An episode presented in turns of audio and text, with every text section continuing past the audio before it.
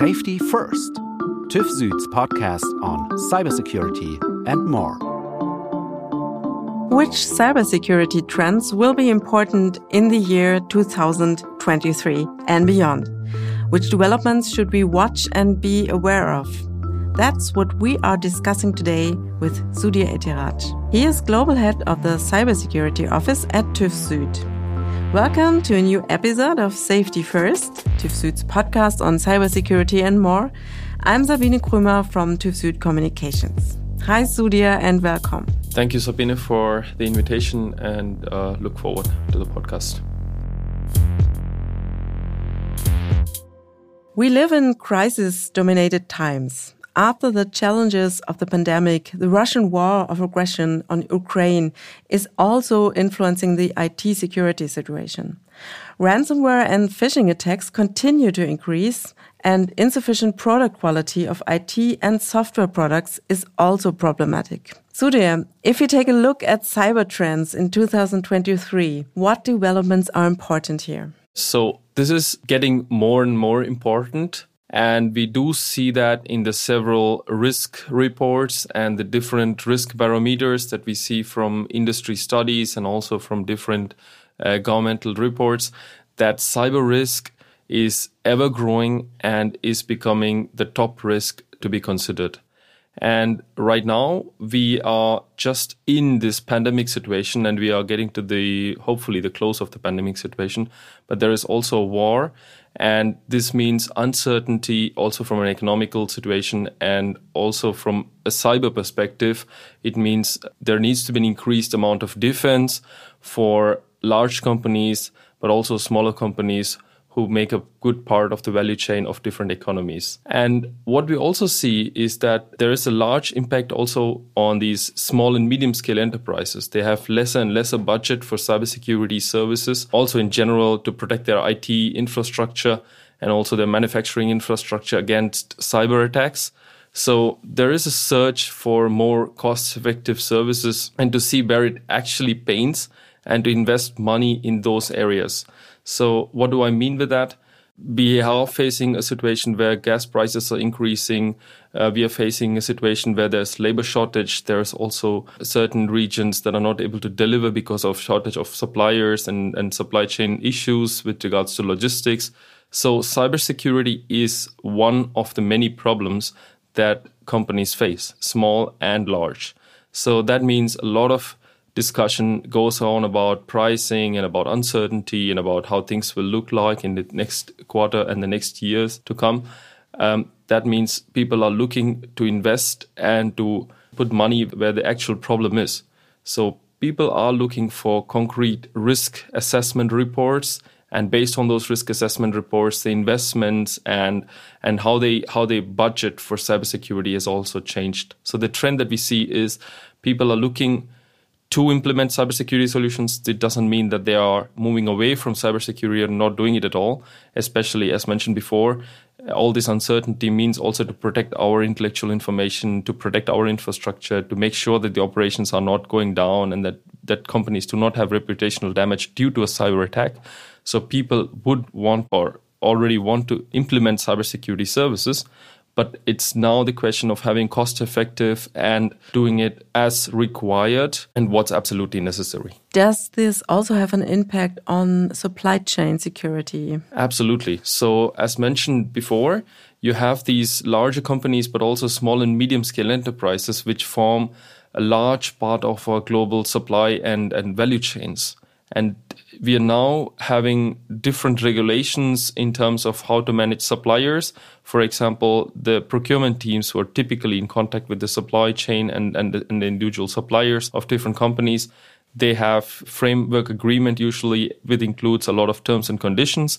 And cybersecurity is becoming an integral part of these agreements between large companies and their suppliers. And as mentioned before, cybersecurity is one of the criteria. There's also sustainability. There's also the other areas of quality management. And cybersecurity is becoming, let's say, a default part of the discussions with the suppliers. So this has an impact on the supply chain. They would like to implement it and they are implementing it. However, the challenges are quite large and there needs to be much more harmonized way on how supply chain requirements are put in together and how do we verify if the supplier especially the high and medium critical suppliers have implemented the supply chain and can and can show a proof of conformity to the supply chain uh, requirements. So, in general, supply chain affected, yes. And these are companies that are particularly vulnerable because if an attacker would like to attack a large enterprise or a large corporation, they would typically not just look at the large corporation, but also look at their suppliers and supply chain to see where the most vulnerable parts are and go via the supply chain to attack the large company or their product in general. But aren't the, the suppliers struggling with different standards right now? And what could be a solution to that? You're right. So there is different standards, different industries promote their own set of requirements and we have upcoming laws as well that also talk about uh, supply chain in a way. And the possible solution could be to have harmonized set of requirements across industries where companies typically large enterprises could align on a certain way on how they would like to see supply chain security being implemented within the organizations. Of course there will be sector specific requirements and how each organization in each sector measures risk in their supply chain. So what one supplier could deliver for a large corporation might be less risky in comparison to the same product or same component being delivered to another large corporation, which might take this component or service that is being delivered as a high risk uh, service or component. So it depends on the risk levels of this industry. But nevertheless, the minimum level of security guidelines and requirements that need to be implemented in the supply chain could be much more cross sectoral and much more from a global perspective because all these suppliers and, and big companies that we're talking about have their headquarters in one location but do operate in multiple locations. So it gets important for a harmonized set of requirements. And I would like to stress on the term harmonized here, either from the industry itself or typically the best case scenario would be that the industry and the regulators harmonize in a way that we would get one set of requirements or probably one set of requirements that would be the baseline and then you could expand further on other requirements that might be required for the supply chain in those sectors or in those specific regions. This would make the life of the supplier as well easier because it would be easier to comply to these single set of requirements rather than multiple requirements which might sometimes contradict each other. So there needs to be one baseline set of requirements. And I can give you one example.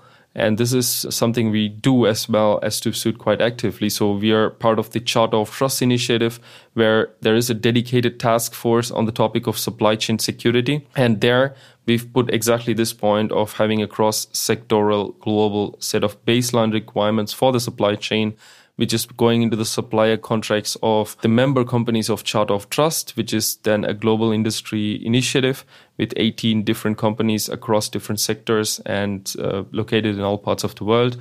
And there is one set of baseline requirements that the Charter of Trust proposes and is also being communicated to the political stakeholders.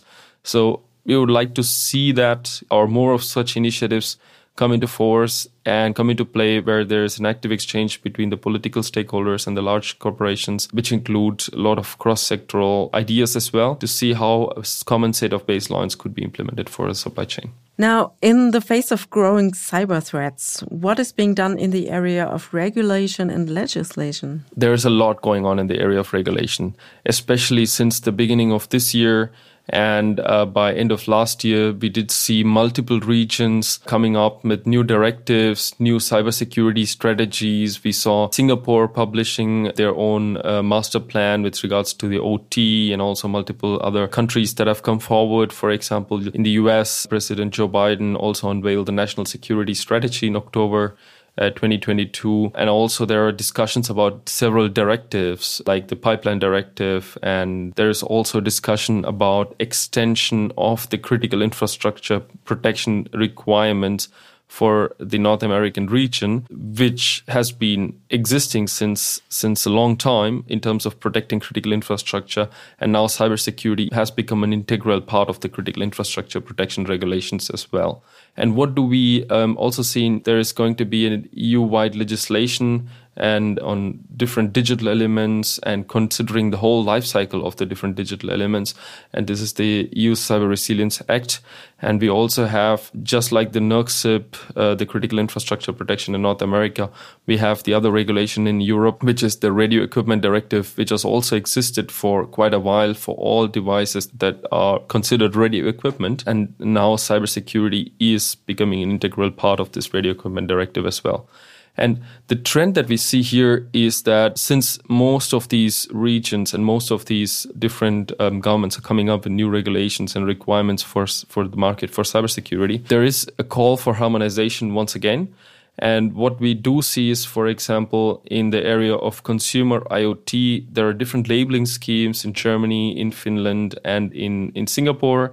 And we just saw the announcement from the German BSI and the Singapore Cybersecurity Agency that they have announced a mutual recognition of the labels issued in Singapore and in Germany for the different levels, and there is a specification of which level matches to which particular stage within within the labeling scheme. But nevertheless, there is a concrete action proposed on this mutual recognition of these labels that people do not have to do the whole process once again. But if they're conformed to certain labeling scheme in one region, also means that the other region also recognizes it because the requirements tend to be similar or tend to be acceptable. This is what we could we could see or imply from this. And the other very important trend is we've been talking about regulations, we've been talking about what requirements the industry proposes and talking about implementing these regulations. But right now, this is about the concrete phase of implementation. So what we see is the example with medical device regulation. This is already in place and medical device cybersecurity is a big topic right now. And the other areas that are going on is um, automotive, for example, which has come up with the new UNECE regulations for all car models or automotive models that need to be compliant to cybersecurity requirements. And we will see that in more and more sectors in the upcoming days. And this comes in with a concrete date and how they need to be done and so on and so forth. For example, I mentioned this radio equipment directive, which is an extension of this existing radio equipment directive with new cybersecurity requirements. And there is a proposal on this, on this uh, requirement and people do know that this is coming. But when we do webinars and when we typically speak with customers, where we have, say, 100 customers in, in a typical webinar discussion, 25% of them have responded to our survey saying that they would like to have more support on what is coming and what needs to be done. So the trend right now is implementation and harmonized regulation. However, more clarity needs to be achieved and more of our customers and more of our partners are looking to get this information as quickly as possible so that they can go on with their implementation journey. So this is what we see as a trend that customers really require some kind of support on how these can be implemented, what is coming, what should I do, which products, which services, which organization in which region is in scope and which is not in scope and what needs to be done. And this is a constant discussion that we have with our customers and partners across the globe on different different regulations. The protection of critical infrastructures, for example, in the energy sector, as you just said, has remained in focus, and especially since the Russian invasion of Ukraine. What developments will be important in 2023 here? So, I can point out to the report of the German uh, BSI, the cybersecurity agency in Germany, which has mentioned that there is an increased amount of threats, a newer type of malware that's being discovered in the environment here. And I could see similar reports in other regions as well. So critical infrastructure, as the name suggests, are critical. They are immensely important for mankind, for the society, um, like you mentioned, energy, like uh, sources of water, sometimes waste management and healthcare sector and things like that. And these are essential services without which we could not imagine our lives to go in a normal way. So it is important to protect this infrastructure, including the operators of this infrastructure, the manufacturers, and also the whole supply chain of this infrastructure. And there are different regulations coming in in this area. Nevertheless, since the first question and the first aspect that I mentioned also about this uncertainty, the different costs and so on and so forth, this should not be discussion in when it comes to critical infrastructure. And this is typically an area where we need to protect it and there is no other way to go around it. So this is high risk area and the critical infrastructure segment has always been in focus and will remain even more in focus in the upcoming years. So which means more concrete requirements as to how could operator of a critical infrastructure protect from a cyber attack? What are the requirements to to protect them? Is there some kind of cyber resilience already in place? And what are the measures to increase the cyber resilience? But if a cyber attack happens, what needs to be done? This also needs to be clear there needs to be a reporting process to a different um, entity. And is this within 24 hours? Is this within 72 hours? And these are things that the regulations are also concretely talking about. And this needs to be also communicated to the sectors, the critical infrastructure sectors itself. Yeah, it would be very good if once again this harmonization happens with different regions and even within the same region if there are different regulations that have overlaps that uh, talk about harmonization of such requirements when incident reporting needs to happen and uh, what kind of policies and processes need to be in place in, in terms of critical infrastructure. Even if technology and processes are implemented to ensure cybersecurity, the human factor is still a weak point. What are the trends in training?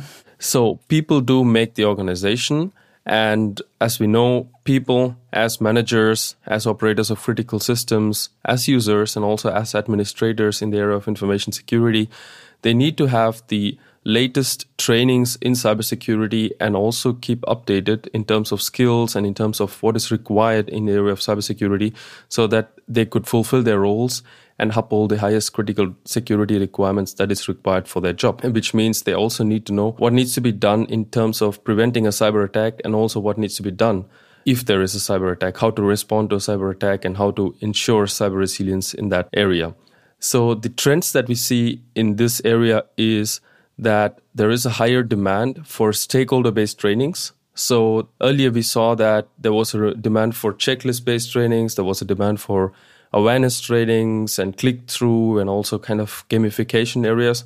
Where right now there is a higher demand in terms of having trainings for specific stakeholders and especially for manager based trainings for salespeople and also for, for operators on the shop floors and things like that. And people would like to see the content that is most relevant for them. And in this area, we also see that people are looking for different duration kind of courses. So the C level managers do not have the time to sit in a classroom for two to three days in, in total and know everything and anything about cybersecurity but they would like to know the most crucial aspects in cybersecurity. And for that, they say anywhere between 20 minutes and two hours is optimal. And there are different approaches in doing it, right? So with video nuggets, self-based learnings, but also in terms of like a gamification with scenario-based uh, trainings.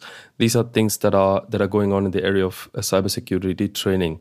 And apart from that, we do see that there is a new demand for creating new content and to keep the courses also up to date and that is the trend that we see that people are looking for more stakeholder based trainings and more short and crisp information required for their role. They would definitely uh, profit from going through this high level of horizontal awareness based trainings, but they also need something more specific to their roles. And this doesn't always have to be a certification based training, but more concrete content, what is relevant for their everyday job and everyday role. Another question regarding AI. So AI is also becoming increasingly important in cybersecurity and what trends can be observed here? Yeah, I can only agree to that. So AI as a tool to ensure more cybersecurity, for example, AI algorithms that are being used within organizations to detect malware, to detect anomaly, for example. Because if you manage typically a 10,000 employee or 25,000 employee company, if you would like to see if sometimes there is employee sabotage or issues like a, disgruntled employee that is trying to steal information or employee data theft or so on and so forth, and, and not just employees, but if you have different assets and, and external access and so on and so forth, it'll be easier to monitor if there is a system looking at anomalies and saying, okay, there is an anomaly here. There's a large amounts of data being taken at non, non-typical hour, and this needs to be an alarm signal. So AI as a tool has been always talked about and is being concretely implemented as well. And we spoke about different regulations in the past. And this is the other trend that we see in the AI area where this algorithm needs to be secure in itself. So we typically talk about the trustworthiness of AI. How do I trust that the algorithm is not biased and it is uh, having all the ethical values? And how do I know that the that the algorithm in itself does what it needs to do and that I can ensure trustworthiness in this whole system. And there are now concrete discussions on having a labeling scheme in AI. And this is a part of the discussion also within within our uh, Charter of Trust initiative, but also at the different regulatory committees. There is also discussion about the European Act on this topic. And then there are also organizations such as ISO that are talking about standards such as so it is now going in the direction of not just implementing AI. Is it nice to have? Is it good to have? Does it cost money? But more, how do we implement it and how do we standardize the use of AI and also make sure that the element of trustworthiness is a part of this whole AI discussion in cybersecurity. Concluding a look at the general threat situation, the BSI, which is the federal authority responsible for cybersecurity in Germany, states in its latest status report the threat situation in cyberspace is higher than ever before. So, what trends should be taken particularly seriously for 2023 and beyond? So this is alarming as well to see that the threat situation in our cyberspace is higher than ever before. And many other reports have also said something similar. We also have seen the study from the Allianz Risk Barometer report that also listed cybersecurity as the top risks in the world that we live today. And this means more awareness and being more proactive. So there are different regulations coming into place, and these regulations are not just um, there for the sake of it, but it's more for the society to become more cyber resilient and digital resilient. So, as companies, as organizations, and as individuals, as part of the society, to actively take part in shaping of these regulations, to also comment, to also be a part of the discussions as and when required in these regulatory topics, and to go proactively chasing for what needs to be done in cybersecurity in a more standardized way at a more global level. And the more the the voices that we hear, especially from different segments of the society and also from the different sectors, then we have a better situation on how we can tackle these kinds of uh, threats. The other thing is, as mentioned in the first point, so looking for cost effective services and looking to optimize the budgets based on the threats. And this just showcases that cybersecurity threat is real and it is much more than ever before. So people need to also look at investment strategies that do not try to compromise on what they do in cybersecurity, especially in terms of managing threats, in terms of having a cyber risk management program, and especially going to your uh, question before is on investing in the right people and having the A team in place. So the cyber security aspect is not just you know having tools and having regulations and implementing them and saying I'm compliant, but there need to be people that that know what they're doing and that know um, really on what is happening especially to to look beyond the standard set of policies and requirements to see how uh, to respond to a cyber attack but also to how to manage an incident how to have critical protection measures in place even though the the regulation sometimes is not there in that area yet and how do we increase the cyber readiness, so to say. And there, that is why it is important to look at those investment strategies from a much more holistic way and a long-term strategy to, to avoid operational risks and to see cybersecurity, I would say, as a business opportunity in the market that would differentiate you from the other competitors. And that is something that, that people could do to manage the general threat situation. So investments optimized is fine, but not to reduce investments, but to put it in the critical areas where it's required because the threat is there and also to make sure that we have proactive participation in these different standardization regulation topics but also what needs to be done from an industry perspective where the sectors could get together and uh, different um, stakeholders could have discussions on how people tackle cyber risks so with collaboration we can achieve more and with active participation and active defense mechanisms we would be able to tackle these cyber threats in a much more holistic way as a society. And when we look at the software supply chain, because this is also very critical, as we have seen in the past, what can be done to manage the vulnerabilities? This is very important. I think we could have a separate podcast on this topic itself. The software supply chain is very important. Software development typically that happened early 90s, 80s, um, and also early 2000s didn't typically consider security as a part of the early process. So security you typically came in, and the complete end of the cycle. So once the design, once the prototyping and everything is done, and security comes in and says what needs to be done to make sure that this is cyber resilient or cyber risk averse. But right now we're talking about having security by default in place. And, and you mentioned this. We saw early this year or end of last year this this whole uh, log4j discussions, and we will have many more of them because the software that was developed before are sometimes still uh, in our ecosystems. And these softwares do get updated, they get patches, they get security patches, and so on and so forth. But it is really important to see, and especially when it comes to software, there are multiple areas of development, and it doesn't typically happen in house. There is also external vendors that provide parts of the software or that support in the software development, which is also done in other regions, and so on and so forth. And there needs to be a clear cut uh, guidelines on how to have a secure software development. So we call that secure software development lifecycle. And once again, in the Charter of Trust, we've published uh, or we will publish in the upcoming months a step by step approach on how to securely develop software. So to have a secure development lifecycle and to taking this cross industry approach and putting the different use cases together. And also to have specific mechanisms in place um, like when you have different suppliers providing you software or developing parts of software for you to make sure that they take cybersecurity seriously in their development practices that there is a real physical separation of certain entities when there needs to be, that data is not transferred between different entities when, when they should not be, and having an identity and access management in place, who has access to this data, who has authorization to do what, and these all need to be in place. And this could be a part of a concrete framework that, that this could be a part of the supply chain itself when a large organization or a procuring company uh, sends an order to the supplier to probably um, help with their software development. So, software is a very important topic. Some of the people would call it a ticking time bomb. However, we need to work on this and we would um, need to have concrete requirements also to manage uh, software in our supply chain, to manage suppliers who are developing software, suppliers who are uh, part of using different other third party softwares.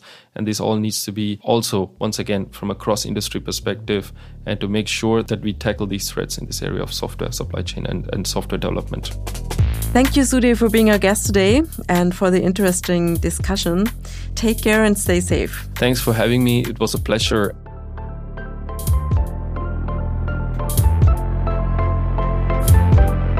Safety First is TÜV Süd's podcast on cybersecurity and more.